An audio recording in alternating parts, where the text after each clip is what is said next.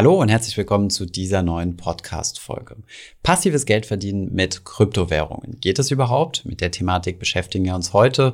Und zwar geht es um die Stichwörter Staking und Lending. Wir erklären mal, was Staking und Lending funktioniert, warum man dort solche hohen Zinsen verdienen kann und natürlich auch, welche Risiken damit einhergehen.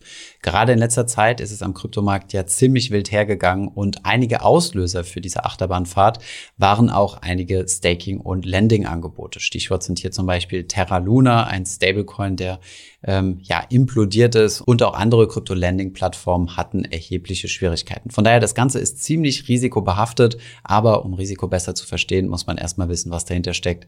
Deswegen starten wir jetzt direkt in die Folge. Viel Spaß dabei!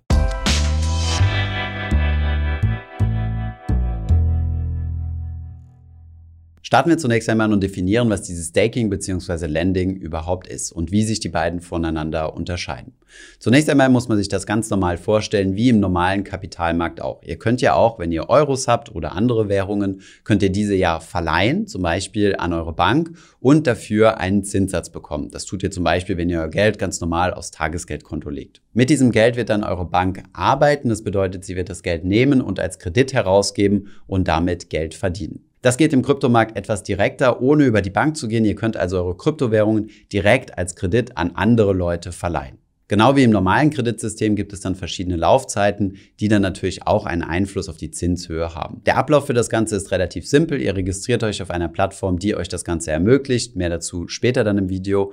Ihr überweist dann dort entweder eure Kryptowährung hin oder bei manchen Plattformen könnt ihr auch zunächst einmal Euro überweisen und kauft dann die entsprechenden Kryptowährungen.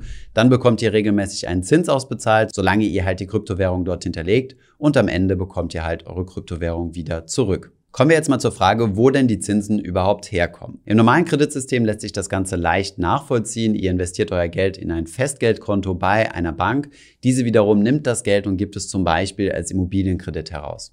Der Immobilienfinanzierer wird dann einen Zins an die Bank bezahlen und einen Teil dieses Zinses bekommt ihr dann auf euer Festgeldkonto gutgeschrieben. Im Kryptobereich ist das Ganze etwas komplexer und es gibt hier hauptsächlich drei Anwendungsfälle, wie diese Zins bzw. diese Rendite entsteht. Es gibt natürlich noch viele weitere Anwendungsfälle. Wir konzentrieren uns jetzt mal auf diese drei, weil sie tatsächlich am häufigsten derzeit in der Kryptowelt Anwendung finden. Legen wir los mit dem sogenannten Crypto-Staking bei sogenannten Proof-of-Stake-Protokollen. Ihr wisst ja sicherlich, dass Kryptowährungen in der Regel auf einer sogenannten Blockchain basieren.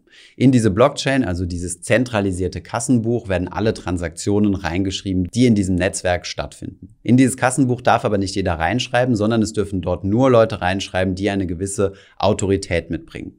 Bei Bitcoin ist das zum Beispiel ein sogenannter Proof of Work. Das bedeutet, man muss eine gewisse Rechenleistung vorweisen, um in dieses Protokoll reinschreiben zu dürfen. Diese Rechenleistung kostet natürlich Geld in Form von Energiekosten und sie soll sicherstellen, dass diejenigen, die in die Blockchain reinschreiben wollen, sogenanntes Skin in the Game haben. Sie sind also natürlich daran interessiert, dass die Blockchain erfolgreich ist und dass hier keine falschen Transaktionen mit aufgenommen werden. Neben den Blockchains, die mit Proof of Work funktionieren, wie zum Beispiel Bitcoin, gibt es andere Alternativen, wie zum Beispiel das Proof of Stake. Hier muss man nicht mit einer Rechenleistung nachweisen, dass man es ernst meint, um quasi eine Autorisierung zu haben, in die Blockchain einschreiben zu dürfen, sondern man muss einen gewissen Stake haben. Das bedeutet, man muss eine gewisse Anzahl von diesen Kryptowährungen, also von diesen Tokens oder Coins haben, um in der Blockchain Transaktionen validieren zu können, also quasi in das Kassenbuch reinschreiben zu dürfen.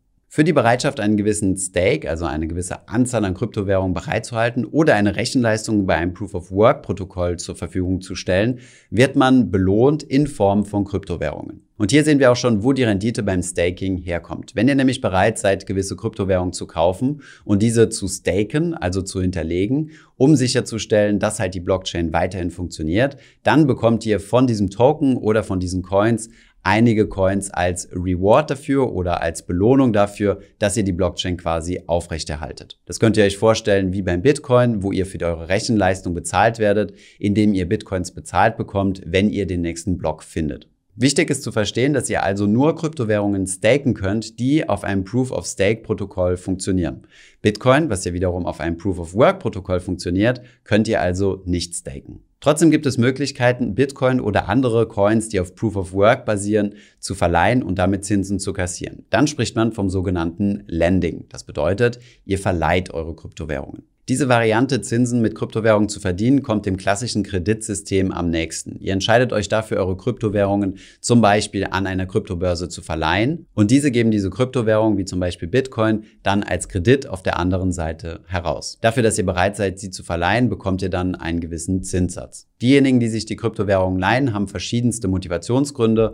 Beispielsweise möchten sie zum Beispiel auf den Verfall der Kryptowährung setzen, sie setzen also auf fallende Kurse oder möchten ihre Position hebeln, weil sie davon ausgehen, dass der Kurs dieser Kryptowährung in nächster Zeit stark steigen wird. Sie gehen also in der Regel ein spekulatives Geschäft ein mit geliehenen Kryptowährungen und dafür müssen Sie dann auch einen Zins bezahlen, in diesem Fall dann an euch, wenn ihr diejenigen seid, die Krypto-Lending betreiben. Der dritte Anwendungsfall, wo ihr neben Staking und Lending noch zusätzliche Erträge mit euren Kryptowährungen erzielen könnt, ist durch das sogenannte Liquidity Mining. Das bedeutet, ihr stellt Liquidität zur Verfügung und werdet hierfür bezahlt. Diese Liquidität ist vor allem in sogenannten dezentralisierten Kryptobörsen nötig. Wie immer am Finanzmarkt, so auch zum Beispiel im Aktienmarkt, spielt Liquidität eine große Rolle. Wenn ihr zum Beispiel eine Aktie kaufen oder verkaufen möchtet über eine Börse, muss diese Börse sicherstellen, dass es auch genug von diesen Aktien gibt, damit ihr diese auch kaufen könnt und eure Order vollständig ausgeführt wird. Dasselbe gilt natürlich für den Verkaufsprozess. In der Aktienwelt gibt es sogenannte Market Maker, die diese Liquidität zur Verfügung stellen. Bei dezentralisierten Kryptobörsen ist das etwas anders. Hier müssen die Protokolle dafür sorgen,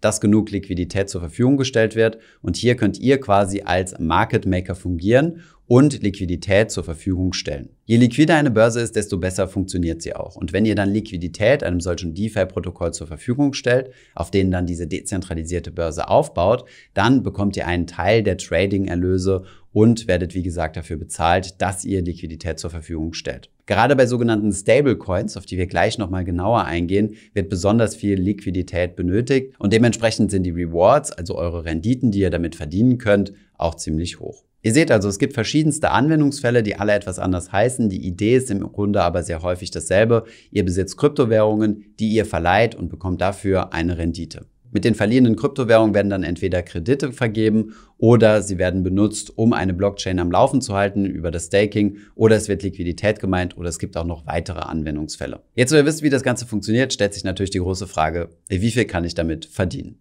Und das hängt natürlich von Kryptowährung zu Kryptowährung beziehungsweise von Protokoll zu Protokoll ab. Bei manchen Kryptowährungen, dort wo zum Beispiel sehr wenig Liquidität herrscht, werdet ihr sehr wahrscheinlich viel damit verdienen, wenn ihr dort Liquidity Mining betreibt.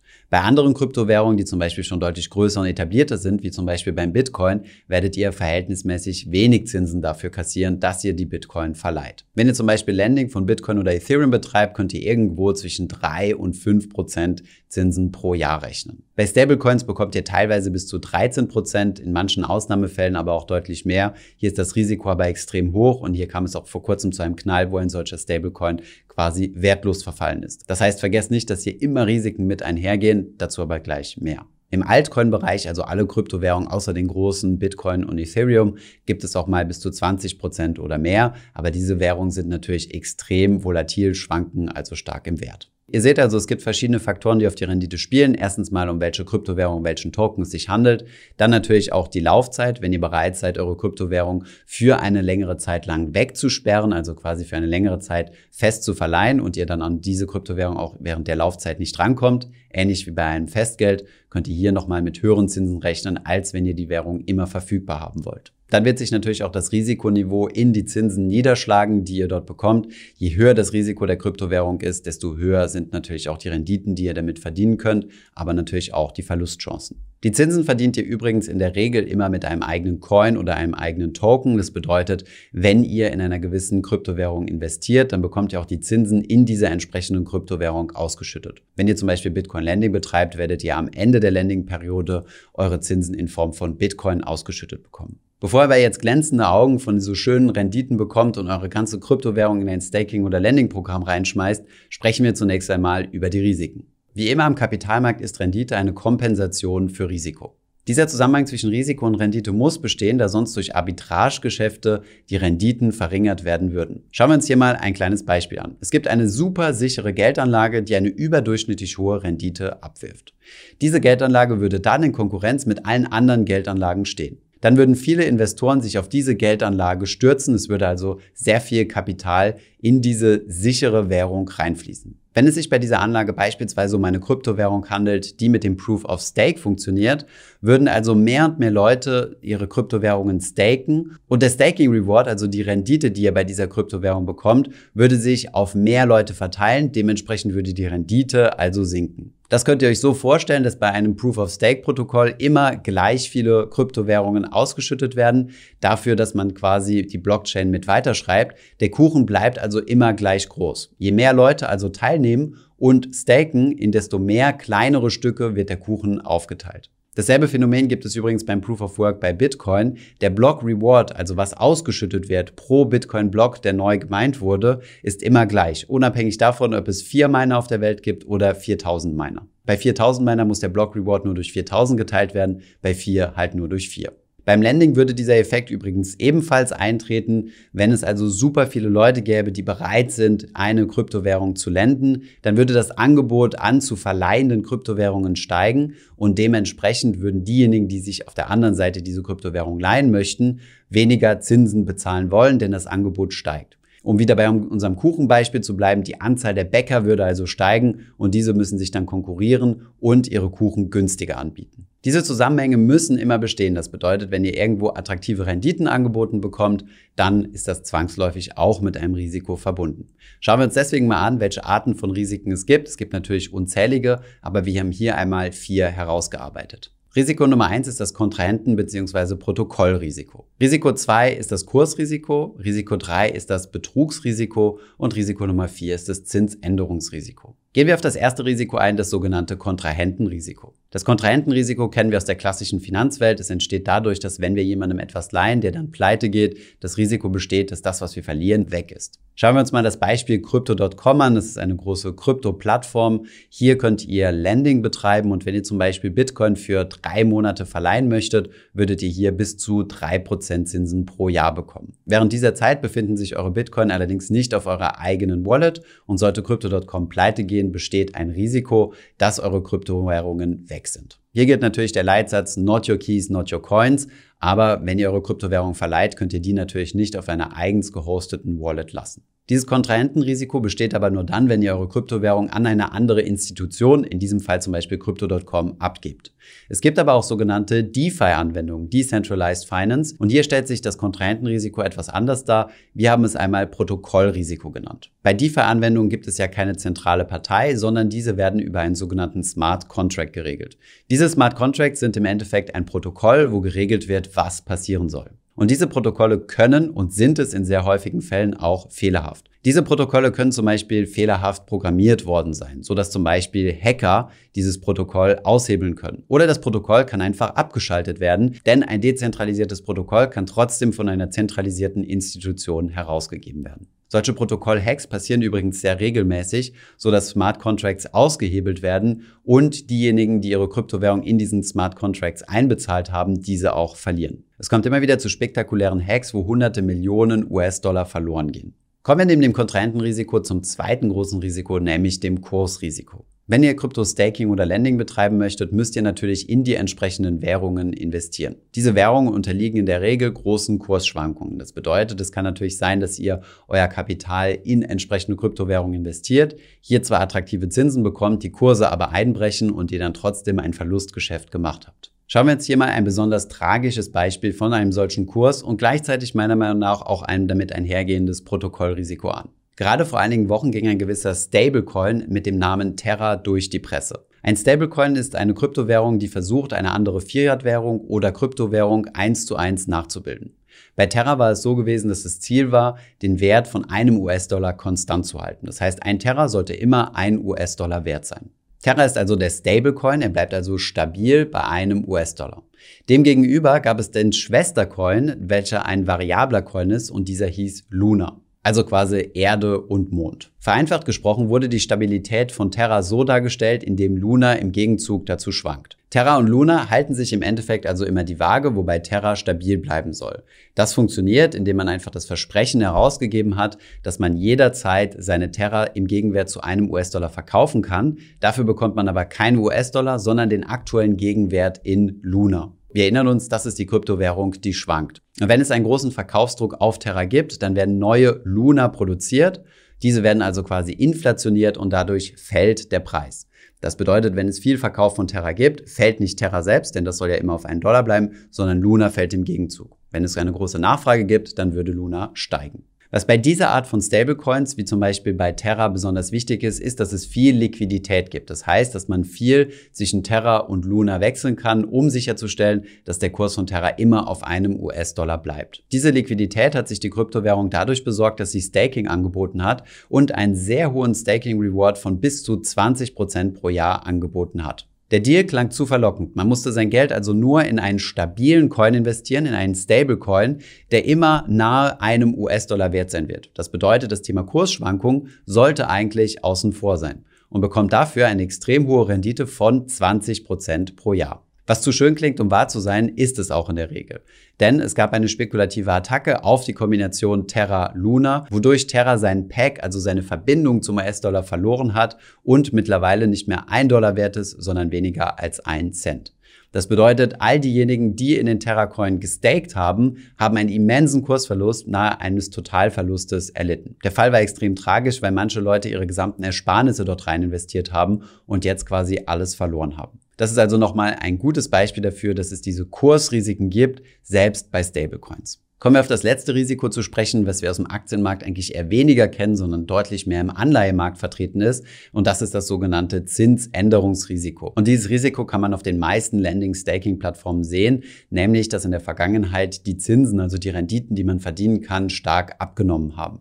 Das bedeutet, wenn ihr dann eure Kryptowährung verleiht und diese Leihperiode ausgelaufen ist, kann es sein, dass ihr im Anschluss weniger Zinsen bekommt. Bei manchen Staking-Lending-Angeboten bekommt ihr sogar einen variablen Zins. Das heißt, er kann auch während der Laufzeit schwanken. Ihr solltet also nicht davon ausgehen, dass das Zinsniveau weiterhin so hoch bleibt. Und dafür spricht übrigens auch ein anderer Faktor, der ebenfalls erklärend dafür ist, warum man derzeit im Kryptobereich so hohe Renditen verdienen kann. Denn die meisten Kryptoprotokolle sind marketingfinanziert. Das bedeutet, dass zum Beispiel die Staking oder Lending Rewards, die ihr bekommt, eigentlich relativ unverhältnismäßig sind und die Protokolle oder Unternehmen, die dahinter stecken, Geld drauflegen. Das heißt, das Ganze rechnet sich für die erstmal nicht. Trotzdem machen das die Betreiber der Kryptowährungen, weil sie einfach an Bekanntheit gewinnen wollen, an Verbreitung gewinnen wollen und deswegen bereit sind, einen Teil ihres Vermögens zu verbrennen bzw. als Marketingkosten auszugeben, um Investoren anzuziehen und denen attraktive Lending oder Staking Rewards zu bezahlen. Eines der besten Beispiele ist zum Beispiel Crypto.com. Hier gab es in der Vergangenheit immer sehr, sehr gute Bonbons, wie zum Beispiel Cashbacks oder relativ hohe Lending-Staking-Rewards. Diese sind aber gerade in den letzten Wochen noch mal stark reduziert worden. Und diese Tendenz kann man bei vielen Kryptowährungen häufig beobachten, dass die Attraktivität am Anfang immer extrem hoch ist, dass man hohe Renditen kassieren kann und das wird dann nach und nach runtergefahren. Dann nämlich, wenn die Adoption dieser Kryptowährung etwas weiter vorangeht und die Marketingtöpfe sich langsam leeren. Und das vierte und letzte Risiko, worüber wir gesprochen haben, ist das Betrugsrisiko. Auch hier habt ihr sicherlich schon häufig davon gehört, dass es im Kryptobereich ohne Ende Scams gibt. Wir haben ja dazu auch schon mal ein ausführliches Video mit Markus zu produziert oder Stichwort BitConnect. Das bedeutet, passt also hier auf, recherchiert gut, aber selbst bei bester Recherche kann sich eine seriöse Kryptowährung im Nachhinein als Scam herausstellen. Jetzt haben wir über die Renditen auf der einen Seite und die Risiken auf der anderen Seite gesprochen. Schauen wir uns jetzt mal an, welche Plattformen es gibt, wo man Staking und Lending betreiben kann. Grundsätzlich gibt es eine gigantische Anzahl an Plattformen, wo man das machen kann. Hier mal eine kleine Liste, wo ihr das direkt mit einem Unternehmen handhabt und wo das nicht über ein DeFi-Protokoll läuft. Hierzu zählen Crypto.com, die wir schon angesprochen haben, Nexo, BlockFi, Yield, CoinLoan oder uHodler. Die einzelnen Plattformen haben wir euch unten in der Beschreibung mal verlinkt. Dort könnt ihr euch das Staking-Angebot genauer anschauen. Und wir haben euch auch den Artikel zu diesem Video verlinkt, wo wir nochmal etwas detaillierter auf die Anbieter eingehen. Schauen wir uns jetzt nochmal einen wichtigen Aspekt an, der in der Vergangenheit dafür gesorgt hat, dass Staking und Lending in Deutschland eigentlich relativ unattraktiv ist, der sich aber jetzt gerade geändert hat. Und zwar spreche ich von der steuerlichen Behandlung. Ihr wisst ja sicherlich, dass ihr Kursgewinne, die ihr mit Kryptowährungen erzielt habt, nach einem Jahr quasi steuerfrei realisieren könnt. Das heißt, wenn ihr Kryptowährungen gekauft habt und diese dann nach einem Jahr wieder mit Kursgewinnen verkauft, ist das Ganze steuerfrei. Die Spekulation war aber immer gewesen, wenn ihr innerhalb dieser Einjahresperiode eure Kryptowährung entweder gestaked oder gelendet habt, dass ihr dann diese Einjahresfrist verliert und diese Zeit sich auf zehn Jahre verlängert. Das hat das Verleihen der Kryptowährungen in der Vergangenheit ziemlich unattraktiv gemacht, denn wenn ihr zum Beispiel Bitcoin für 10.000 Euro gekauft habt und daraus wurden 20.000 Euro, zwischendurch habt ihr das Ganze aber mal gelendet, dann musstet ihr die 10.000 Euro Kursgewinn versteuern, obwohl ihr ein Jahr lang gewartet habt. Und diese Steuer ist der persönliche Einkommenssteuersatz. Das bedeutet, im schlimmsten Fall habt ihr über 40 Prozent Steuern darauf bezahlt. Das ist deutlich mehr als das, was ihr mit Lending hättet verdienen können. Jetzt hat das Bundesministerium der Finanzen aber ein Schreiben herausgebracht, was bekannt gegeben hat, dass sich diese Frist, also von einem Jahr, nicht automatisch auf zehn Jahre verlängert, wenn ihr Staking oder Lending betreibt. Aus diesem Grund macht es diese Thematik des Verleihen von Kryptowährungen natürlich nochmal attraktiver. Wichtig unter diesem Hintergrund, dass das Ganze nur auf privater Ebene passiert und nicht gewerblich stattfinden darf. Aus diesem Grund stellt sich jetzt die Frage, soll ich jetzt meine gesamten Kryptowährungen in einen Staking- oder Landing-Pool reinschmeißen und damit reich werden? Ihr könnt euch meine Antwort sicherlich vorstellen. Es gibt erhebliche Risiken, die mit der ganzen Sache einhergehen. Und deswegen würde ich nicht all meine Kryptowährungen in einen Staking- oder Landing-Pool hineingeben. Wie auch das Investieren in Kryptowährungen an sich habt ihr hier natürlich immer ein enormes Verlustrisiko. Ihr könnt also auch einen Totalverlust einfahren. Und deswegen solltet ihr eine ganz klare Asset Allocation machen und euch genau aufteilen, wie viel Prozent eures Vermögens ihr in Kryptowährungen investieren möchtet und von diesen Kryptowährungen, wie viel möchtet ihr davon in einen Staking- oder Landing Pool eingeben. Ich finde es hochattraktiv, was hier im Kryptomarkt passiert. Es gibt ein quasi ein Parallel-Finanzuniversum, was sich quasi automatisiert auf DeFi-Protokollen aufbaut. Und die Renditen sind auch nicht uninteressant, aber es gibt auch erhebliche Risiken, wie man immer wieder sieht, anhand von verschiedensten Beispielen. Das jüngste war ja Terra Luna gewesen. Deswegen, wenn ihr das Ganze testen möchtet, macht es mit einem kleinen Budget und investiert nicht euer ganzes Vermögen in Kryptowährungen. Ich hoffe, diese Podcast-Folge hat dir gefallen. Wenn ja, dann zöger doch nicht in deinem Umfeld über diesen Podcast zu sprechen, bei Freunden und Bekannten. Ich denke, es gibt auch in deinem Umfeld viele Menschen, die sich für das Thema finanzielle Bildung interessieren oder interessieren sollten. Wenn du auf iTunes bist, würden wir uns auch freuen, wenn du uns eine positive Bewertung dalässt. Das hilft uns, den Podcast noch einfacher auffindbar zu machen. Alle wichtigen Links und Verweise findest du wie immer in den Show Notes zu diesem Podcast. Vielen Dank fürs Zuhören und bis zum nächsten Mal.